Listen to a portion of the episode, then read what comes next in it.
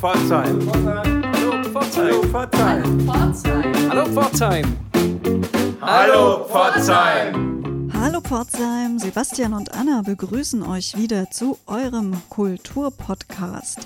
Und das ist nicht irgendeine Folge, es ist eine ganz besondere Folge, nämlich die 100. Sebastian. Ja, ich bin ganz erschrocken, als ich das letzte Woche erst festgestellt habe, dass wir tatsächlich schon die 100. Sendung produzieren diese Woche. 100 Sendungen, fast jede Woche eine. Wir hatten ein paar kleine Urlaubspausen, in denen wir nicht gesendet haben, aber doch ganz grob, ja, zwei Jahre.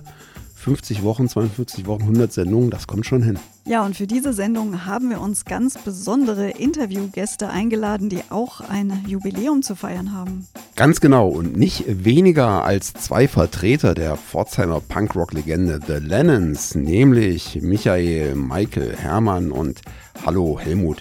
Kunschner. Die beiden waren bei uns im Studio und mit ihnen haben wir über die letzten 40, genauer gesagt 41 Jahre The Lennons gesprochen. 1981 haben sie sich gegründet und seither quasi ohne längere Bandpause die Bühnen der Region und auch weit darüber hinaus gerockt. Freut euch auf dieses Gespräch. Außerdem haben wir natürlich auch für diese Kulturwoche wunderbare Termine für euch herausgesucht. Bleibt also dran.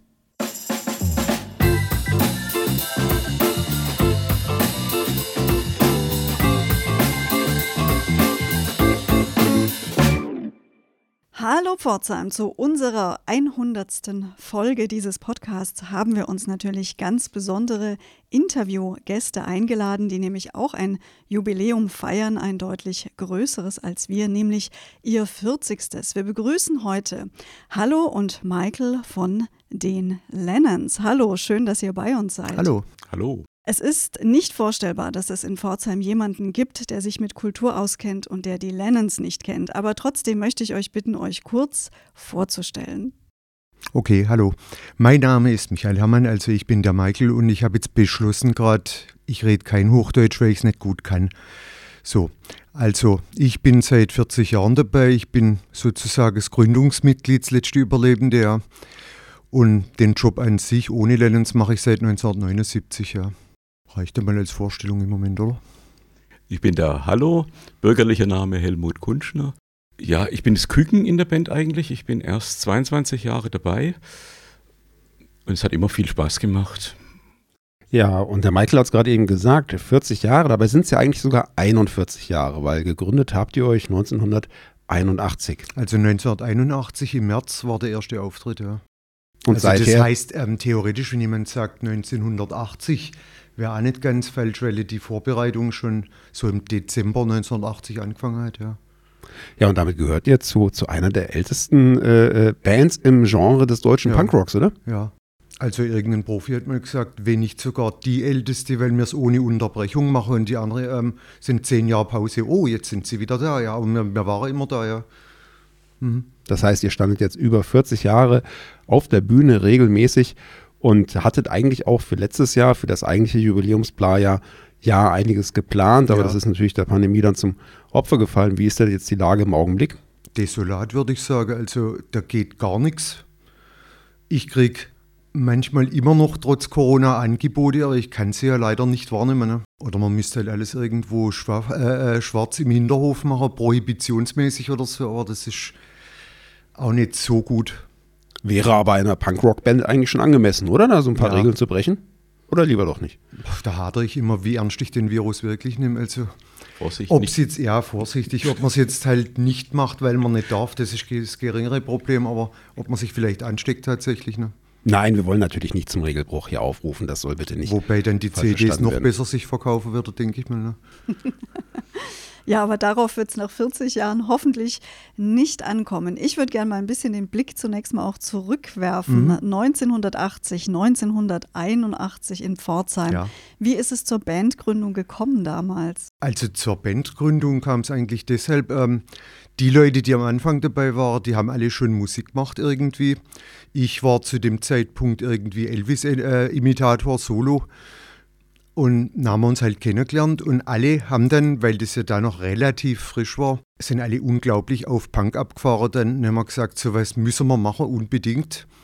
Und dann halt ausgeklügelt, wie macht man das am besten? Also es war jetzt nicht ganz so, wie man es gern erzählen möchte. Ja, die Jungs von der Straße. Nee, also ähm, ich meine wirklich überlegt, wie macht man das, dass man trotzdem gute Melodie dabei hat und sowas. Ein Einfluss war noch der, dass ich damals gedacht habe, ja, um irgendwie rauszustechen, sollte man vielleicht provokative Texte haben, ja. Also das war tatsächlich so geplant. Und das hat ja auch funktioniert, also. Aber ihr hattet ja keine deutschen Bands, an denen ihr euch orientieren konntet, nee, weil der deutsche nee. Punkrock ist ja mit euch quasi erst nee. geboren worden. Das heißt, ihr habt, habt euch an englischen nee, Vorbildern Ich müsste jetzt wirklich sagen, also Punkrock haben wir natürlich auf Englisch angehört oder angeschaut, so gut es möglich war. Aber das, dass man es auf Deutsch macht, wird mir jetzt der Schlagzeuger, viele Grüße dazu, wird mir jetzt recht geben, ähm, weil wir beide große Udo Lindenberg-Fans damals waren und dann hat man gedacht, wenn der es auf Deutsch kann, kann ich es auch auf Deutsch. Also, ja. Und mal ein Blick zurück ins Pforzheim der damaligen Zeit. Wo haben denn Bands damals geprobt? Wo hattet ihr euren ersten Proberaum? Im Kupferdächli, lustigerweise im Keller, ja. Aber das ist später viel schwerer war alles. Das damals tatsächlich am Anfang Glück gehabt, ja. Mit Konzerte spielen war es natürlich besser, weil da gab es, ich weiß gar nicht, wie das heutzutage heißt, du kennst noch das Größe war, ne? in der Bleichstraße. Also da haben sich alle getroffen und da haben wir dann auch die Konzerte halt machen können. Aber das ist ja inzwischen hinfällig und es gab natürlich ja den Schlauch. Also das war was ganz Besonderes halt. Und ich sage immer, weil ich habe so einen Kumpel, der ist jetzt immer noch obdachlos und solche Leute, die konnten sich halt da auch treffen und ganz normal dabei sein. Also Eine Frage an, an, den Hallo, an den Helmut. Du bist seit 22 Jahren bei der Band und damit das Küken, wie du selber sagst. Warst du denn vorher auch als, als Fan auf den Konzerten und hast die Band erlebt? Ja, natürlich. Ich mein, sonst wäre ich wahrscheinlich nicht eingestiegen.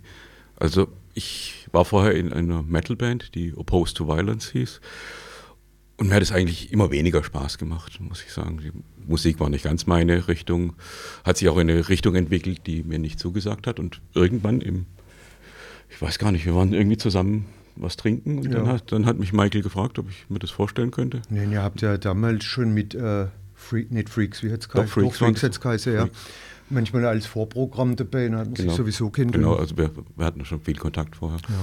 Und lustigerweise, diese Opposed to Violence sind sich ja ähm, umstrukturiert, sag mal, ein bisschen. Und die gell, Opposed heißt jetzt, ja. Ich glaube, die gibt es nicht mehr. Ich glaub, Oder wie heißen die jetzt? Neu, äh, halt. Jetzt sind es ja Mastermind Breeding. Mastermind also. Breeding heißt es ja. jetzt, ja. Und lustigerweise, diese Leute vom Hallo früher, die spielen jetzt immer an Weihnachten als Vorprogramm, wenn es stattfindet, ja. Kannst du dich, Hallo, an dein erstes Lennons-Konzert als Besucher erinnern? Als Besucher? Ja, kann ich mich erinnern. Da, das war im Schlauch. Da habe ich an der Bar ausgeholfen, das weiß ich noch. Und war damals wahnsinnig beeindruckt von der Show hauptsächlich, muss ich sagen. Das, also man kannte die Lennons sowieso schon, also die waren in aller Munde. Und ich wusste allerdings nicht, dass die so eine Wahnsinnsshow machen. Also damals war, glaube ich, mit Pyro-Effekten, diese ganzen Masken ja, und ja. Ein, ein Riesenknall im letzten Lied, wo ich echt gedacht habe, das, das kennt man eigentlich nur von großen Bands, von großen Konzerten oder so. War damals schon ziemlich beeindruckt. Ja, bei Punkrock in den 80ern denke ich natürlich in erster Linie an, an Sex und Drugs und Rock'n'Roll. Und jetzt hoffe ich, dass ihr mir meine Illusionen da nicht raubt. War das, war das so wild, wie ich mir das vorstelle? Also sage mal in Teilaspekten ja. Das, was du jetzt raus willst, bei weitem nicht so wild, wie man sich versprochen hat damals. Ne? Ja, also, aber ich darf mal geschwind was dazu sagen, weil ähm, ich kenne ja so eine Brudergruppe da in Schottland, mit denen haben wir schon gespielt und sowas. Und da haben wir einmal davon gesprochen irgendwann so. Und der hat auch gesagt, der Sänger, weil das ist auch was mit viel Brimborium und Maske und Zeugs und so. Und der hat auch gesagt, er hat es tatsächlich früher gemacht weil er in der Schule unbeliebt war, weil er keine Frau abgekriegt hat. Und das ist aber eine große Motivation und plötzlich war ich dann beliebt und so und er auch, ja. Und die Ärzte die sagen, eines Tages werde ich mich rächen, ja. Und, und als, als Leadsänger oder als Gitarrist war man immer ganz vorne mit dabei, oder? In ja. der Band, ne? Der ist natürlich entsprechend die Lagerfeuer abdeckt. Ne? Mhm. Also ich kann halt noch Wish You Were hier spielen, wenn es drauf vorkommt. Ne? Ja, und wenn man Alkohol als Droge sieht, dann waren wir auch Auf ganz gut Fall. dabei, muss man mal zugeben. Also bei den legalen Drogen ist es dann geblieben, sozusagen. Ja. Und gleichzeitig habt ihr aber auch geschafft, über all die Jahre euren bürgerlichen Berufen nachzugehen, nebenher. Ja, aber das war schwer. Also es hat mehr als einmal den Fall gegeben, halt, dass man gutes Angebot gekriegt hat und konstant tatsächlich nicht spielen, weil irgendjemand nicht freikriegt hat oder was. Dann nutzen wir doch gerade die Gelegenheit, nochmal die anderen Bandmitglieder vorzustellen. Wer ist denn im Augenblick noch im aktuellen äh, äh, Setup dabei bei den Lennons? Also aktuell ist noch ähm, der Schlagzeuger dabei, der heißt Gerhard Michaelis oder auch Darazzo. Und der hat, glaube ich, ähm, der hat auch zwischendurch manchmal ausgesetzt, aber der hat mit mir das zweite Lennons-Konzert überhaupt gespielt. Also den kenne ich schon ewig. Also eine alte Jugendfreund, den kenne ich seit er zwölf Jahre alt war. Ne? Äh, und dann noch der Wuschel, der heißt in echt Michael Wurster. Der spielt seit 1983 oder so mit. Also haben zwischendrin noch eine andere Gruppe Kid nebenher, die hat geheißen Babes in Thailand und war auf Englisch. Und da ist zunächst der Wuschel dann richtig eingestiegen und später dann, etwas später, die Lennons, ja. Habt ihr denn noch einen Überblick oder führt ihr da so ein bisschen eine Liste, wie viele Menschen insgesamt bei den Lennons mal gespielt haben über die 40 Da weiß ich Jahre? jetzt zufällig was, ja, nämlich ähm, wo die letzte CD rauskam, da hat man sich ja bedankt und so. Und dann ähm, hat irgendjemand in der Kritik geschrieben, die Lennons hätten ähm, 16 Schlagzeuger verschlissen.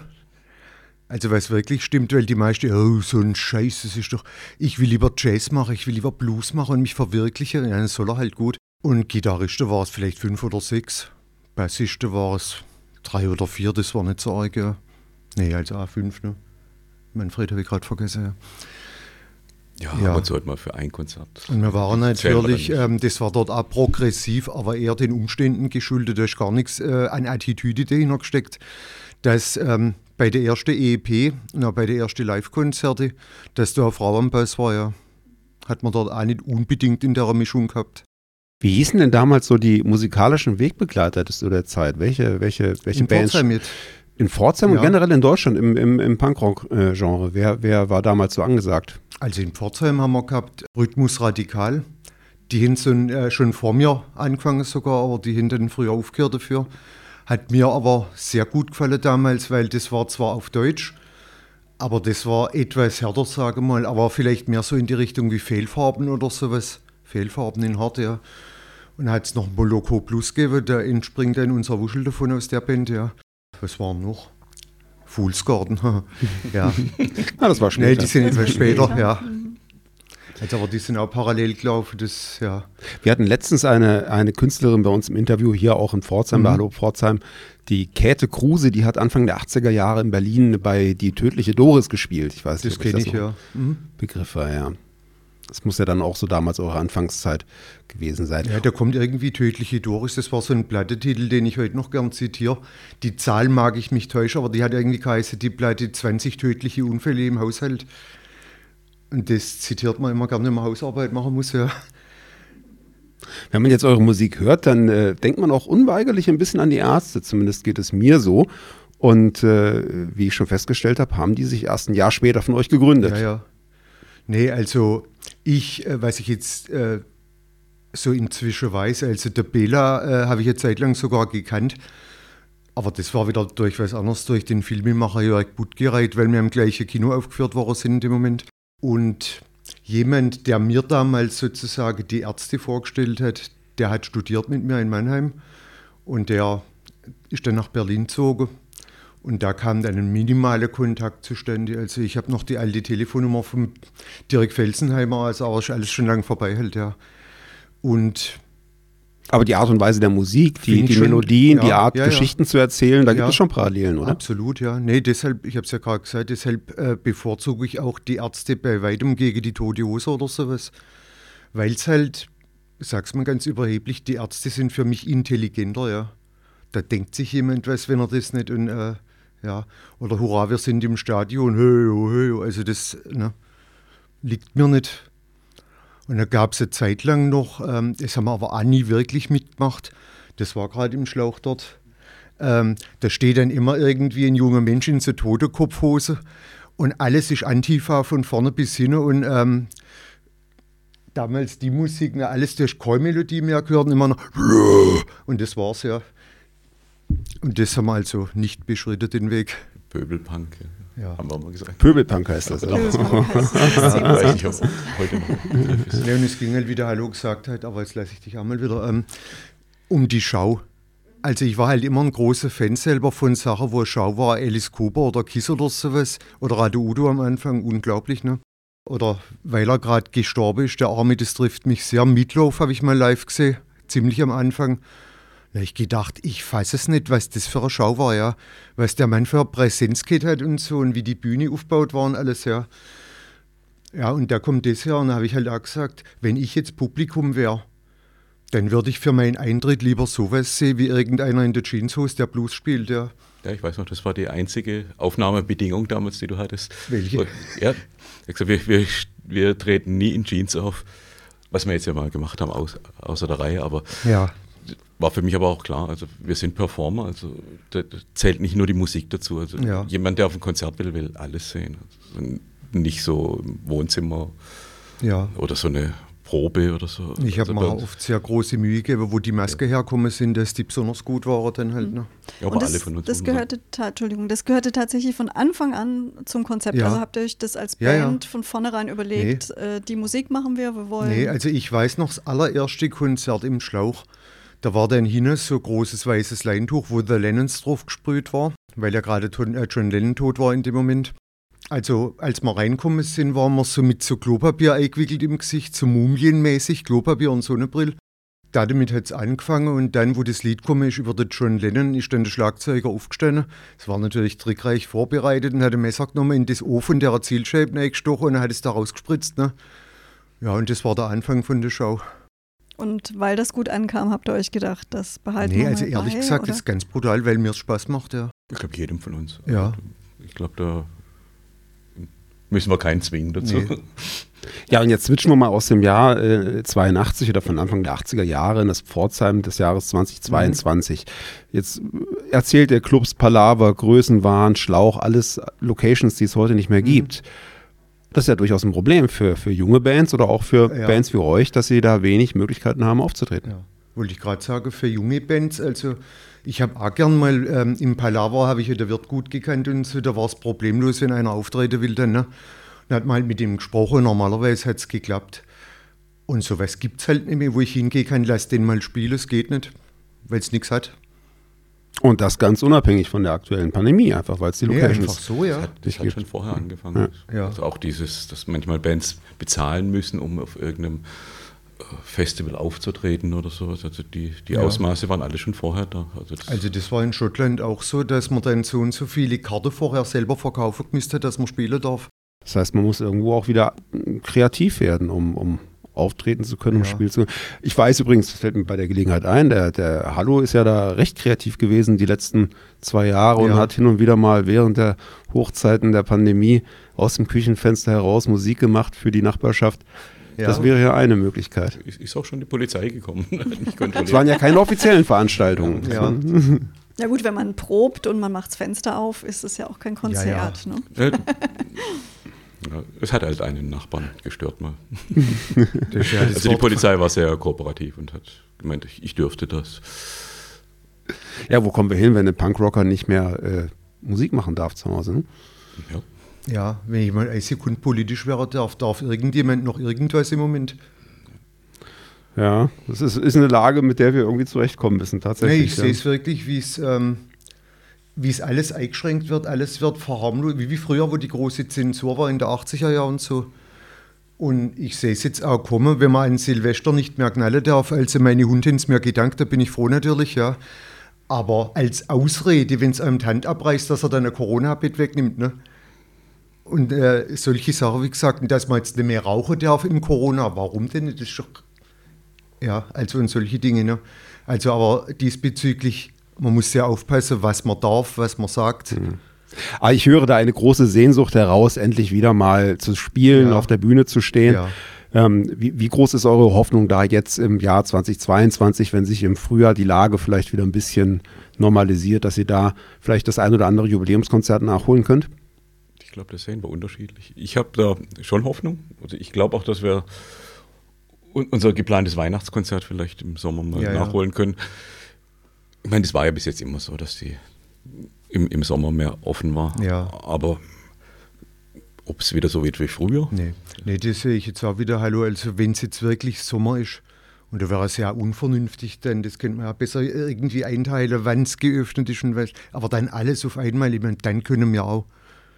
Aber es wird halt im Herbst der Preis gezahlt wieder, ne? Aber das heißt, konkrete Planungen für das äh, 40 plus 1 Lennons Konzert, Jubiläumskonzert, gibt es im Moment noch nicht? Also wie es ablaufen soll schon, aber man kann es halt nicht machen, ja. Ja, planen kann man halt schlecht. Ja. Man hat ja keine Planungssicherheit. Wer weiß, was wann und wann geöffnet wird. ja. Und dann muss man auch sagen, dann wollen ja alle Bands gleichzeitig spielen. Man muss halt gucken, dass man irgendwas Besonderes halt wieder dazu kriegt, denn das Probt ihr denn im äh, Moment? im Moment nicht, nee. Mhm. Wobei wir da eh etwas faul sind. Wir proben meistens, wenn der Auftritt ansteht, halt zweimal oder so und dann Gut, bei der Erfahrung könnte ich mir vorstellen. Aber da wäre doch jetzt im Augenblick die ideale Zeit für ein neues Studioalbum. Das ist richtig, ja. Aber ich muss ehrlich sagen, ähm, ich habe zwar so Idee aufgeschrieben und aufgenommen und so, aber so der kreative Geist kommt im Moment gerade nicht furchtbar über mich, ne?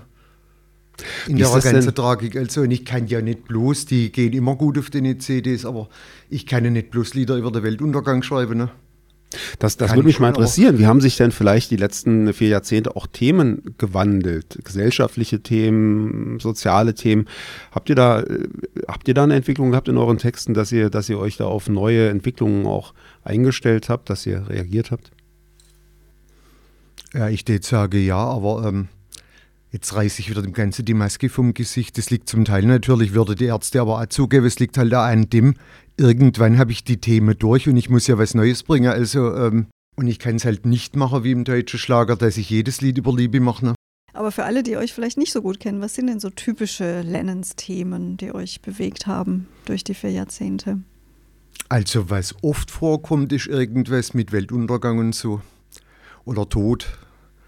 So und ähm, natürlich zur Hölle fahren, ja. Da hat der Sänger von Wieso mal gesagt, alles verkauft sich, wenn das Wort Hölle drin vorkommt, ja. ja. Ähm, gut, Liebeslieder natürlich auch. Wobei dann meistens Resümee über die Enttäuschung, ne? Was haben wir noch? Hilf mir aus, Helmut. Wie wichtig ist es denn, dass man, dass man provoziert mit seinen Texten, dass man da was anstößt? Ist das auch? Ich sag mal so, es wird immer schwerer. Also, äh, weil es ist ja alles, oder ich sag mal ja, wo ich früher gedacht habe, meine Herren, das war jetzt aber hart, wie wir es damals bei der ersten Ramones-Blatt gedacht haben. Das ist alles so harmlos.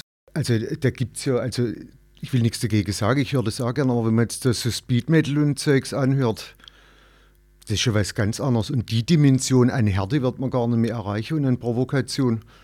Also Provokation, dann halt, äh, ähm, kommen ja viel Sachen mit so christliche Dinge drin vor, dann, oder bei Ghost, der tritt ja als Papst auf und sowas, ne?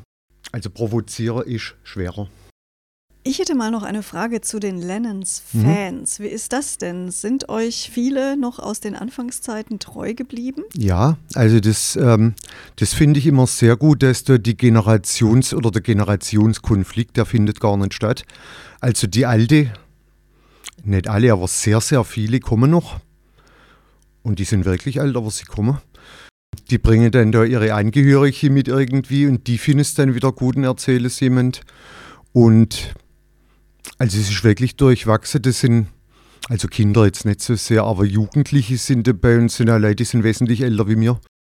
Aber das ist natürlich ja, ähm, ist jetzt irgendwie kein Skinhead-Konzert oder so, wo es dann ein Schlachtfest vorne gibt. Das ähm, ist alles zivilisiert einigermaßen. Aber das spricht auch für eure Musik und auch für eure Texte, die ja eingängig sind, die auch Themen behandeln, die Ja. auch heute noch aktuell sind und die auch jungen Fans da einen Zugang mögen. Ja, also so würde ich sagen, verstehe. Mhm.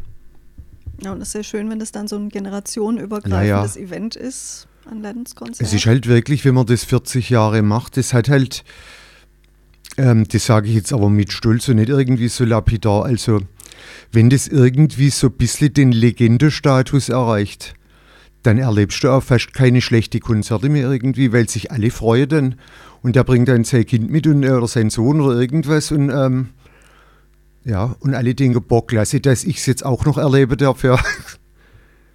Weil viele, das ja gar nicht mehr machen in dem Alter.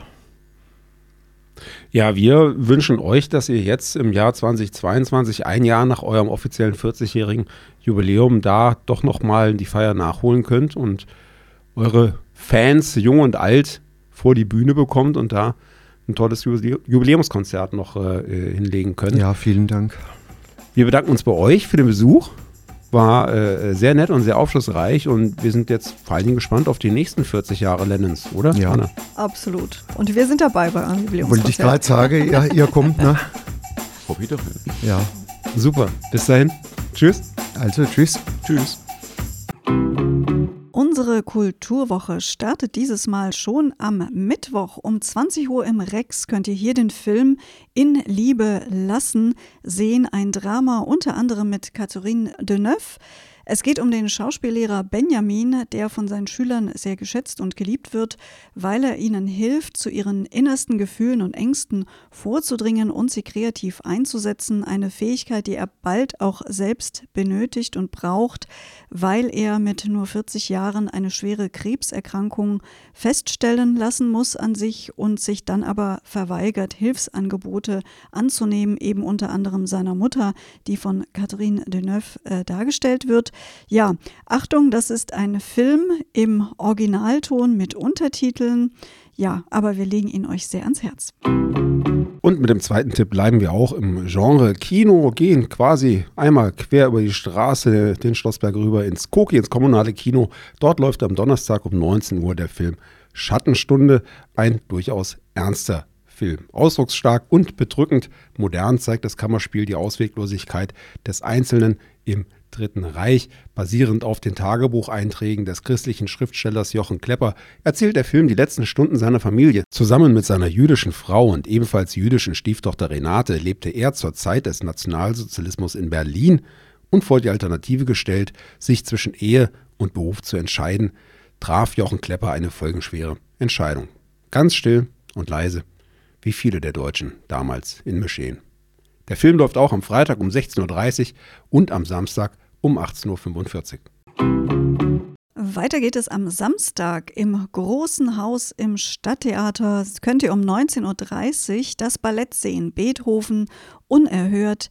Grenzenlos. Ballettdirektor Guido Markowitz und sein Co-Choreograf Damian Gemühr wählten Beethovens Musik als Grundlage für ihre neue gemeinsame Arbeit. Zu sehen gibt es expressiven zeitgenössischen Tanz über starke Kräfte, die gegensätzlich auf Mensch und Welt einwirken und sie herausfordern. Und es gibt Neues vom Amateurtheaterverein, nämlich im Kulturhaus Osterfeld am Freitag und am Samstag jeweils um 20 Uhr. Die Uraufführung des Stücks Königin und Samurai, ein Schauspiel über das Erwachen von Frau und Mann. Bisschen was zum Inhalt haben wir für euch. Im friedlichen Inselreich Homodea ist alles im Einklang miteinander und es regiert eine unsichtbare Herrscherin, die Liebe. Dea und Naru kennen nur diesen natürlichen Zustand des Friedens. Ein schicksalhafter Sturm zerstört das Paradies und Dea und Naru werden an zwei unterschiedliche Ufer geschwemmt. Seitdem bewegen sie sich als Suchende durch die Welt, wach und doch träumend. Regie hat bei diesem Stück Jessica Weigand geführt. Ja, 2022 ist ja das Räuchlin-Jahr. Zum 500. Todestag werden wir dieses Jahr ganz viele Veranstaltungen zu Räuchlin hoffentlich erleben dürfen. Und dieses Räuchlin-Jahr wird eingeläutet diesen Sonntag. Das wäre sein Geburtstag gewesen. Dazu gibt es in der Schlosskirche einen ganz besonderen Geburtstagsgottesdienst um 11 Uhr.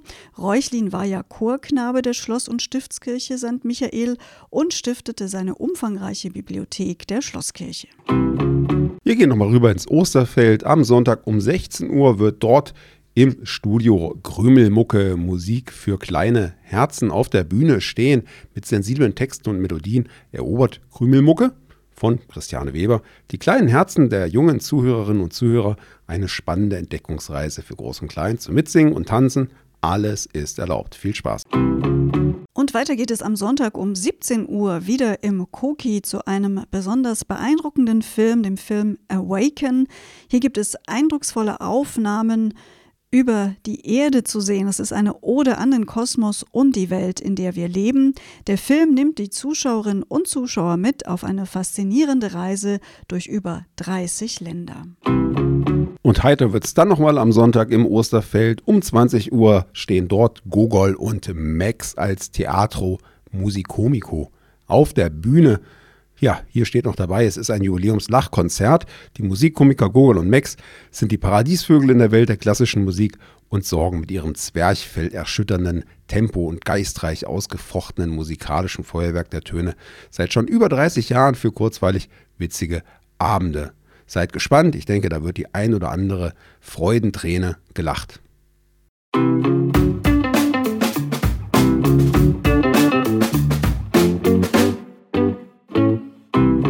Ja, und die ein oder andere Freudenträne werden wir jetzt auch noch vergießen, ob dieser 100. Folge, von der wir ja hoffen, dass sie die nächsten 100 einläutet, oder Sebastian? Ja, die Sektkorken werden jetzt auf jeden Fall noch knallen.